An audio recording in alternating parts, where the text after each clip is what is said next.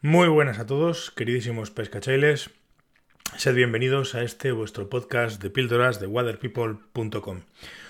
Hoy quiero reflexionar sobre un asunto que, bueno, que estoy eh, últimamente practicando y que creo que tiene su interés sobre todo en determinadas circunstancias. Hay veces que conviene y hay veces que efectivamente, como digo en el título, pues, pues tiene sus ventajas.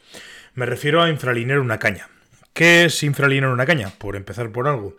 Bueno, eh, infralinear una caña llamamos infralinear a una caña o decimos que infralineamos una caña cuando le montamos una línea de menor numeración que la que en teoría tiene que tener esa caña. Yo puedo montar una línea 3 en una caña del 4 o en una caña del 5 y estoy infralineando.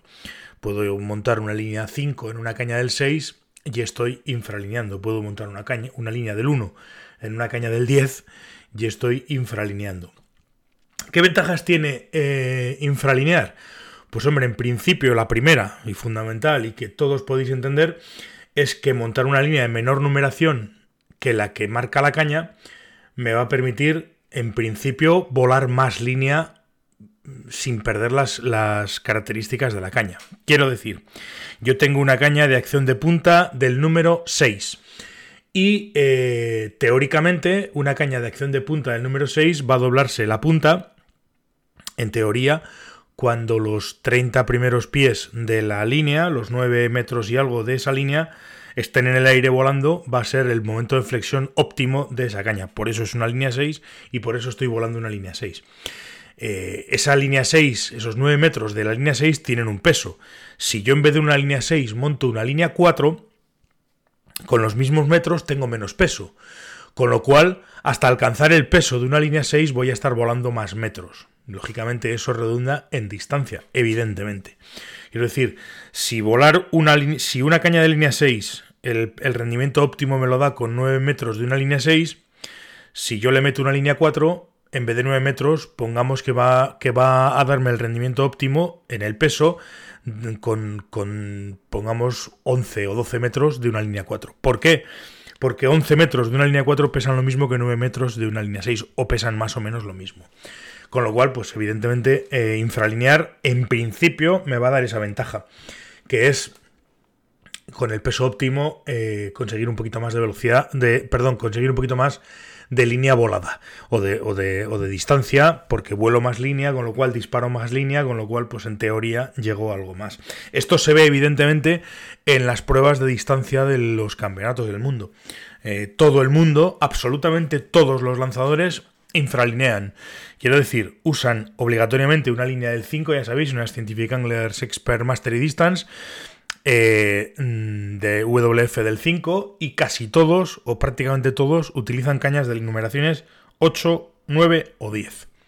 Están infralineando a saco. ¿Para qué? Para conseguir mucha línea volada y para conseguir distancia, básicamente. Por, este, por esto que estoy diciendo. Otra consecuencia de infralinear es que al manejar menos peso, al manejar eh, líneas con menos peso, pues voy a, voy a sentir automáticamente que la caña se hace un poco más rígida. Esto puede ser bueno y puede ser interesante si la caña es obediente y me permite en todo momento tener mucho control sobre, sobre la punta y sobre, y sobre sobre el, conjunto en sí. Si la caña evidentemente no es obediente, pues esto no sirve para nada y más que, más que una ventaja se convierte en un verdadero problema. ¿A qué llamo cañas obedientes o cañas no obedientes? Bueno, en principio la caña obediente es la caña que la puntera hace lo que yo quiero que haga. Es decir, eh, si yo eh, lanzo, paro y cuando voy a presentar, yo lo que quiero es que la, que la puntera de la caña haga el movimiento de parada y de rebote, o sea, el movimiento típico en el cual se extiende, y se, y se contrae y digamos hace un movimiento de rebote hacia adelante y hacia atrás.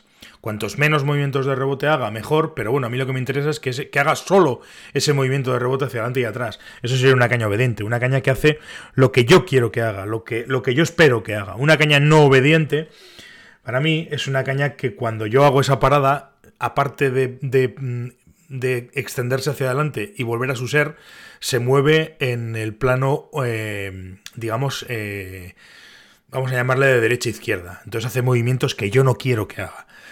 Con lo cual, pues, pues pierdo precisión, pierdo, pierdo, pierdo todo. Porque, porque fundamentalmente la caña no me obedece y no hace lo que yo quiero. Con lo cual, pues estoy perdiendo pues mucho, mucha sensibilidad sobre todo. Entonces, lógicamente, pues, pues con una caña obediente, pues, pues que sea un poquito más rígida, pues siempre viene bien en circunstancias de lances de distancia, en circunstancias de lances de precisión, etcétera, etcétera, etcétera. Y la tercera cosa interesante de cara al lanzado o de cara a los lanzadores, pues es que eh, con un, y si nosotros nos, nos, dedicamos a infralinear, pues eh, vamos a tener, digamos, mejor controlados los bucles negativos o la tendencia a hacer bucles negativos.